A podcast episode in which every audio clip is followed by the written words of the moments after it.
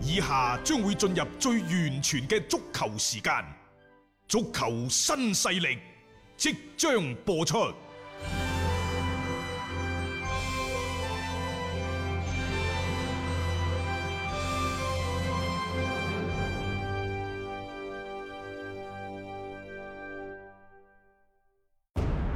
足球場，英雄地，幾多難忘時刻。攞翻住個波，從廣州太陽神到恒大富力，從東較場驚天一射到亞冠加冕，從童話變成現實，從英雄變成傳奇。最偉大嘅球員，最不可思議嘅入球，勝敗之間只有一線。神奇之處，魅力所在，一比零啊！各位，只可意會，更可言傳。足球新勢力，各位朋友好，歡迎收聽今日嘅足球新勢力。喺節目啱啱開始嘅時候呢，有幾個消息可以同大家分享下先嘅。首先呢，就係國際足聯呢，琴日呢就正式對外宣布，二零二二年即係兩年幾之後嘅世界盃，就會係嗰個賽程啊，嗯係誒壓縮咗喎嚇即。係而且個時間啊已經係定咗落嚟啊係啦啊，嚇。嗯係二零二二年嘅十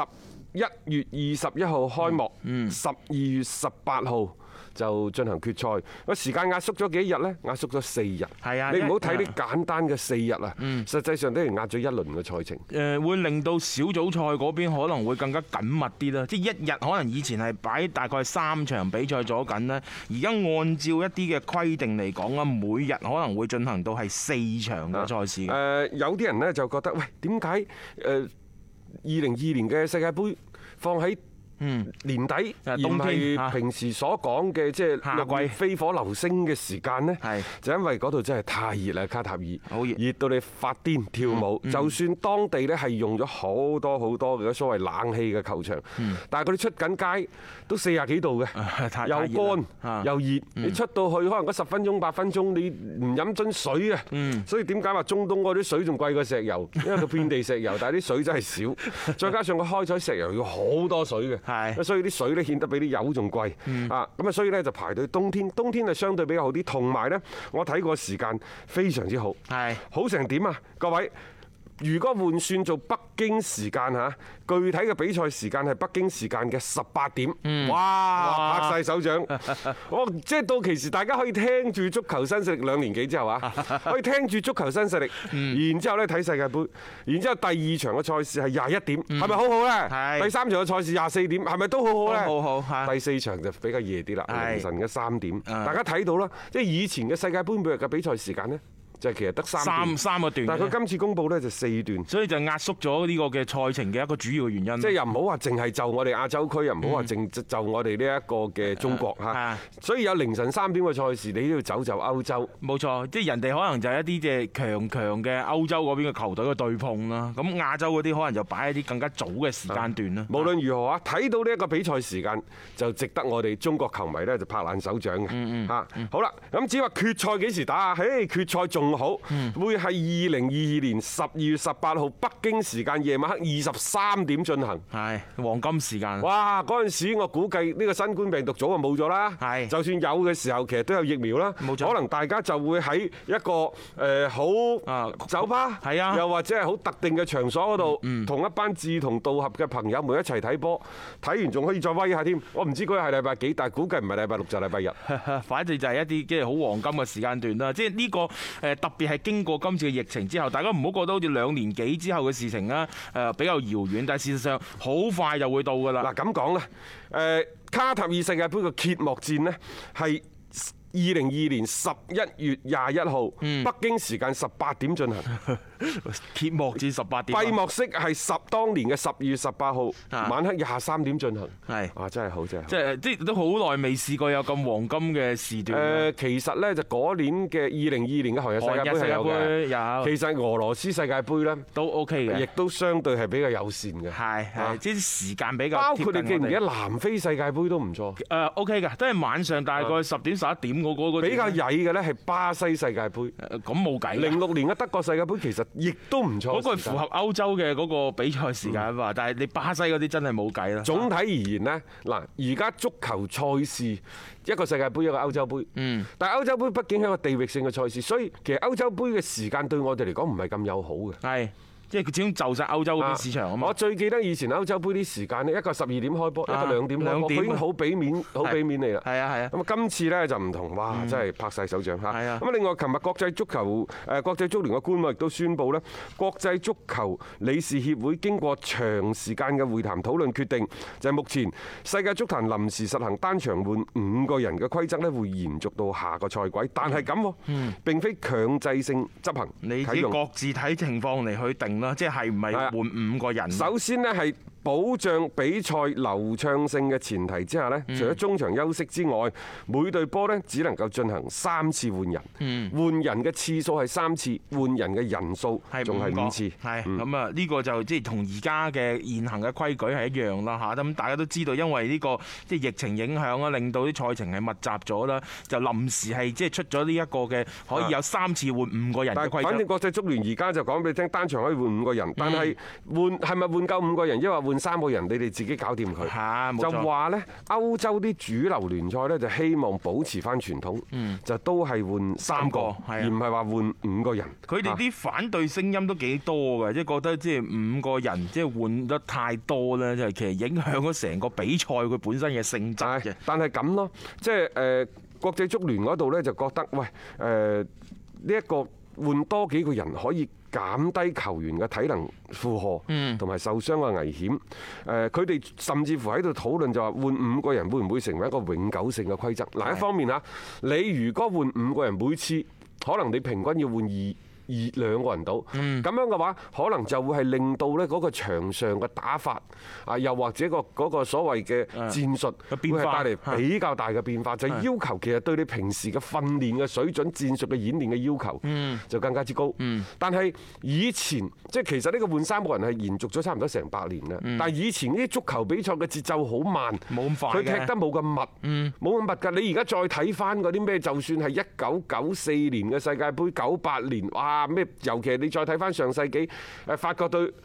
德國嗰場夠經典啦吧？嗯係啊八比七射埋點球嗰場，其實嗰場踢得好慢，好慢啊嗯你而家再睇翻，同我哋啲中超 水準呢唔個會都差好遠㗎都係啦一。個發展咯，都係一個發展。但係即係球員佢哋而家第一。比賽嘅強度增加咗，比賽嘅密集程度亦都增加咗，球員受傷嘅風險真係比過去可能係多咗，冇話十倍啦，起碼有五倍，因為個賽程嘅緊密程度個強度可能就係咁勁，所以而家球員受傷嘅風險比以前大咗好多，換五個人係正路嘅。即係某程度係保障到一啲嘅球員，起碼個體能啊、身體嘅機能唔會咁容易受傷嗰啲嘢咯嗯嚇。仲有一樣嘢呢，就可能喺另外一個角度，點解咁多人反對呢？就覺得可能嗰啲嘅陣容厚度唔夠嘅球隊呢，會比較係蝕底。咁但係我覺得呢樣嘢喺呢個角度去切入呢，係你自己本身啊你組隊嘅問題嚟嘅啫。英超雙炮。雙嘴炮啊啊！一個呢就係加利利維利，係係啊佢就話呢，佢對呢一個新規則嘅使用呢，一啲都唔中意，一啲都唔贊同。嗯另一邊廂加力查就話呢，真係太扯啦！ 啊，拜託英超維持換三個人啊嘅制少度有喎，兩個企埋一齊啊喎，兩個企埋一齊係。嗯當然佢哋職業球員，即係佢哋咁樣踢過嚟，啊佢哋可能對足球嘅尊重等等嚇。因為我哋係未踢過波，我哋都即係未，尤尤其未踢過英超，未落過場 添。啊但係我都係覺得換五個人，但係維持三個人嘅換人嘅次數係必要嘅。嗯係一定要嘅，即係我覺得一個切入點嘅唔同啦。但係我始終覺得所有嘢係發展嘅嚇，你成日攞以前嗰種眼光去對待而家嘅比賽啦。誒，我覺得有少少係需要去改變啊咯。嗯係，嗱呢個呢係國際足聯嘅情況嚇。總之兩個消息，即係我覺得都 OK 嘅，尤其個世界盃開閉幕式嘅消息，真係令人呢感覺到呢一個歡欣鼓舞、開心無比。啊係好啦，亞足聯琴日呢就正式對外公布咗今年亞冠聯賽重啟嘅時間表。好啦，咁西亞區呢就冇問題，因為有土豪啊、咩卡塔爾啊、亞聯酋都爭住舉辦。西亞唔理，嗯唔理嗯東亞區嘅重啟時間呢十月。呢兩大賽區都將會係採取一個賽賽會制嘅賽事去進行。咁啊，而家呢，亞足聯就開始下發一個所謂徵集主辦地嘅函件咯喎。西亞唔理，係東亞呢度呢，六個參加亞冠聯賽嘅會員協會當中，上面有會員協會明確提出承辦嘅意向、意向、意意意向係啊亦就係冇人舉手去係啊作為賽賽會嘅賽地嘅舉辦舉辦嘅地方嗱啊，，即係唔制啊！我哋呢度呢係咁嘅，中國足球協會又或者國家體育總局已經係一早對外宣布啦。今年即係除咗中超嗯同埋 CBA 之外，基本上係嗯唔啊會接。即係一做啲嘅大型嘅國際體育賽事，咁呢個亞冠聯賽賽會就肯定嗯肯定係唔做大型嘅賽事啦。我哋唔接，日本又唔出聲，韓國 耍手擰頭啊啊，，都唔出聲嘅。係啊咁樣再落到嚟嘅時候，你就要考慮咩呢？你就要考慮就係話嗰啲誒你想申辦嘅地方有冇足夠嘅比賽場地啊？係係咪啲城市都即係願意做啊？譬如話亞足聯呢，就主動問韓國，喂，濟州島諗唔諗下佢啊？即係嗰度相對疫情冇咁嚴重，控制得幾好，咁啊，亦都即係個島咁樣樣，誒，即係又遠離佢哋嘅本身嘅本土嘅位置啦。咁你相對嚟講係安全嘅一個位置，但係好似韓國嗰邊係冇表態嘅嚇。嗯日本呢，就即係問都冇問到，然之後再問邊度呢？再問翻澳洲，澳洲喂悉尼打唔打啊？甚至乎問過我哋中國台北添。係啊，反正。大家都好似對佢反應比較冷淡。嗯啊，亞足聯就腦洞大開，誒、不如新西蘭啦咁 樣。但係新西蘭當地嘅政府已經明確表示，誒唔好意思，我都冇波踢，係你嚟我呢度搞咩啫？冇錯啦，係咪先啊咁啊好多嘅政策、防疫政策，對唔同嘅地方又有唔同嘅因為規而矩。家呢，佢就係韓國、嗯中超、日本、澳洲，嗯然之後呢，呢啲係有三隊或者四隊嘅，咁啊仲有呢，就馬來西亞同埋泰國各一隊球隊，係所以即係而家就係可以確定嘅就係呢六個國家。喂，你辦唔辦？嗯你唔辦嘅話，譬如話呢一個新西蘭嗰啲辦唔辦？怎麼辦？總之到目前嚟講，最大最大嘅問題係冇人願意舉手辦。所以你個賽程定咗，好似顯得個作用唔算特別大，因為你啊其實地方冇定啊嘛。其實呢個呢，就係亞冠聯賽，我哋一早就已經預咗，佢面臨嘅最痛苦嘅地方就係第一賽制好難定，好啦，你而家定咗賽會係制。其次你面臨一個呢，就冇人舉手嚟承辦呢個問題，因因為呢樣嘢仲唔係個國家嘅協會可以決定到嘅。原因就在於亞洲各國同埋地區嘅出入境嘅管理政策各不相同，甚至乎如果你喺深圳就就知㗎啦，可能早上嘅政策同晏晝都唔同。真係唔同㗎其實呢樣嗯嘢係非常之必要嘅，因為疫情係時刻喺度變化。冇錯嗯你千祈唔好等佢變咗，我哋再開會討論。你一定要作出一個咧更加即係頻密嘅。啊預預先嘅評估，嗯咁然之後因就疫情嘅波動變化，我哋及時調整一啲動政策。動態嘅呢啲嘢都係動態。啊嗱，你而家咁樣，好似你入境，你需唔需要隔離十四日 先？有啲地方要，係啊嗯有啲地方唔要，有啲係七日嘅，有啲嚟咗你就可以去行噶啦。但係你翻嚟點辦呢？你翻嚟你入到嚟我呢度，你需唔需要隔離？冇錯啦，即係各個地方嗰個嘅 防疫嘅規矩亦都不盡相同啊啦。你中間要涉及到嘅時間成本啊，就呢樣嘢咧都已經係好難去調和啦。亞足聯喺呢一份所謂下發嘅誒徵求即係舉辦信函當中就表示啦，佢話第一。你哋辦唔辦唔係你啲足球協會話咗算係啊嘅，你要一定要得到你哋嘅政府嘅明確嘅支持。嗯喺出入境方面唔設置更加多障礙嘅情況之下，亞足聯先至會將主辦權授予相關嘅委員協會。嗯但係咁喎，你入境嗰陣時你冇咩太多嘅限制啫，係啊你翻咗嚟之後，我哋呢度嘅限制就好嚴㗎咯喎。冇錯啊， 即係你而家出去，可能你會嗰邊傾掂咗，但係翻嚟係如何呢？呢樣嘢真係佢而家係一直都未傾得掂嘅，因為你涉及到係咁多個國家同地區，你所有嘅嘢嗰個問題係比就咁單一嘅國內聯賽複雜好多。仲有一樣嘢，點解冇協會即係會員協會去舉手呢？因為以前打呢啲賽事呢，你可能喺當地嘅旅遊。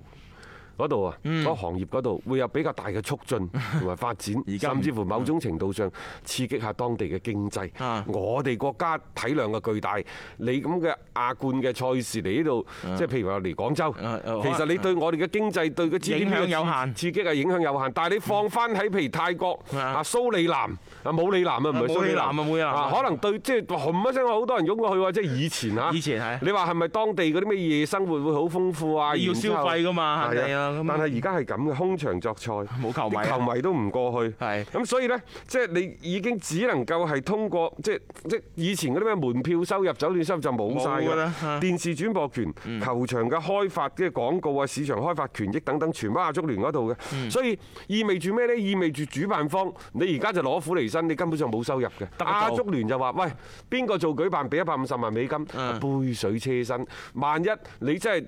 搞到個疫情局部嚇爆發，你嗰陣時就百唔係百五萬美金可以搞得掂嘅喎，所以而冇家錯冇人肯舉手。風險大，回報唔高啊！ 即係呢啲有時都算係一種嘅叫叫做你一啲項目喺呢一點嚟嚟㗎睇呢，亦都睇到亞足聯喺亞洲真係冇咩朋友。啊冇乜朋友係係啊，啊，如果有朋友，又或者係邊個政要係同佢哋熟啲嘅嗯呢，真係可能即係可能有機會會俾佢哋去做，舉國之力去幫佢做。而家真係冇朋友亞足聯睇嚟。嗯冇錯，咁咪只能夠咪又即係你西亞嗰邊你點樣寬都好，你東亞搞唔掂啊咧，即係你點樣樣去開翻呢個賽嗱事，始終都唔知。咁有人有球迷就會問啦，咁如果過咗呢個截止時間之後，冇人提出申辦，咁點辦呢？嗯嘿，你又真係問到我，我都唔知點辦。就話亞足聯呢， 只能夠自己出面聯繫去落實具體主辦嘅賽場嘅問題，都 唔知佢喺邊度。周圍翳 人唔係啊，去去租租個航空母艦嚟打，喺個無人嘅小島嗰度， 即係呢個其實而家亞足聯都頭痕㗎，你只能夠你唔能夠強制㗎嘛，因為你呢啲係疫情防控都唔係淨係你足球一個範疇裏邊可以決定嘅嘢。因為亞足聯嘅醫學委員會亦都開過會。呢個會議就決定呢，就話為咗確保參賽運動員、教練員、官員同埋相關工作人員嘅健康同埋安全呢，佢就要求亞足聯嘅各項洲際性嘅賽事必須強制性接受病毒檢測，嗯即係進行一個篩選。啊西檢產查啦，嗯嚇如果你拒絕嘅話，咁組委會同埋當地嘅組織者有權直接取消嗰隊波嘅參賽資格咁。嗯，咁你肯定要噶啦，呢啲嘅防疫措施係唔可以漏嘅，啊一定要從嚴去處理添。所以即係你綜合翻咁多各方各面嘅啲因素去考我量估翻，哦計今年嘅亞冠係啊問。亞冠難。難啊！我覺得就算有日程表，都係純粹就係話攞出嚟俾大家睇下。真我哋係正有做執嘢嘅係啊，真正執行起上嚟，其實我哋早喺個零兩個月之前都已經覺得，就算亞冠今個賽季係取消咗，我覺得一啲都唔出奇咯。即係你始終個特殊嘅情況、特殊處理、洲際性嘅賽事就並唔係話好似單一國家聯賽咁容易啦，去獲得一個通過。所以呢樣嘢大家不妨去啊睇睇，究竟亞足聯仲有冇啲乜嘢嘅法寶可以使出嚟啊！一個為足彩愛好者度身訂造嘅全新資訊平台北單體育，經已全面上線。北單體育擁有基於北京單場賽事作出全面評估嘅優秀團隊，雲集張達斌、陳奕明、鐘毅、李漢強、呂建軍等大咖，為你帶嚟更專業嘅賽前預測分析以及賽後總結報告。北單體育無需註冊，一鍵辦理。想避免足彩市場起起伏伏，快啲嚟微信搜索公眾號北單體育。